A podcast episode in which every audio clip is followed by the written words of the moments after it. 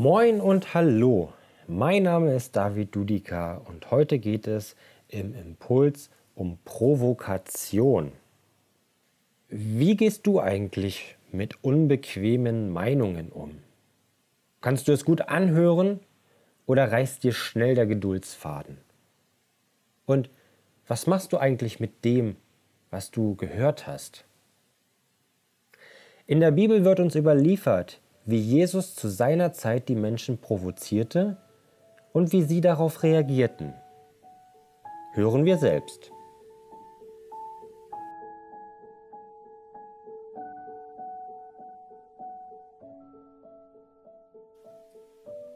Weiter sagte er, Amen, das sage ich euch. Kein Prophet wird in seiner Heimatstadt anerkannt.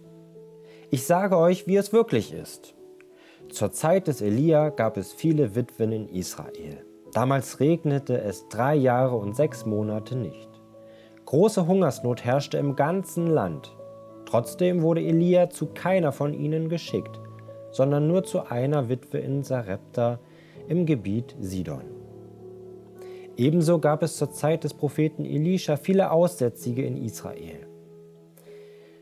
Aber er hat keinen von ihnen geheilt sondern nur den Syrer Naaman. Alle in der Synagoge wurden wütend, als sie das hörten. Sie sprangen auf und trieben Jesus aus Nazareth hinaus, bis an den Abhang des Berges, an dem ihre Stadt gebaut war. Dort wollten sie ihn hinunterstürzen. Aber Jesus ging mitten durch die Menge hindurch und zog weiter.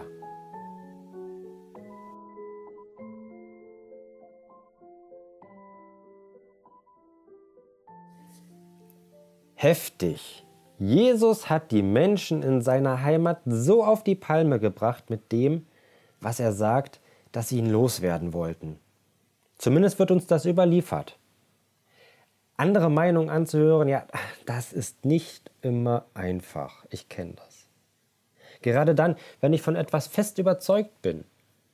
Die Menschen damals waren nicht bereit, sich hinterfragen zu lassen, ihre Meinungen zu überdenken um zu schauen, ob diese weiterhin standfest ist oder vielleicht nicht. Es könnte ja sein, dass sich etwas verändert. Und das fällt uns Menschen, die wir nun einmal feste Abläufe, Traditionen, Routinen und Gewohnheiten mögen, einfach schwer. Wir verpassen dadurch auch neue Chancen, die vielleicht einen Aufbruch bereithalten. Lass uns daran arbeiten, dass wir uns nicht in unseren Gewohnheiten einschließen. Gott und damit die Chance auf etwas Besseres kommt wieder. Er gibt nicht auf. Ich wünsche dir und mir dabei alles Gute und Gottes Segen, damit es uns gelingt zuzuhören, zu verstehen und dem Gehörten eine Chance zu geben. Mach's gut und bis bald.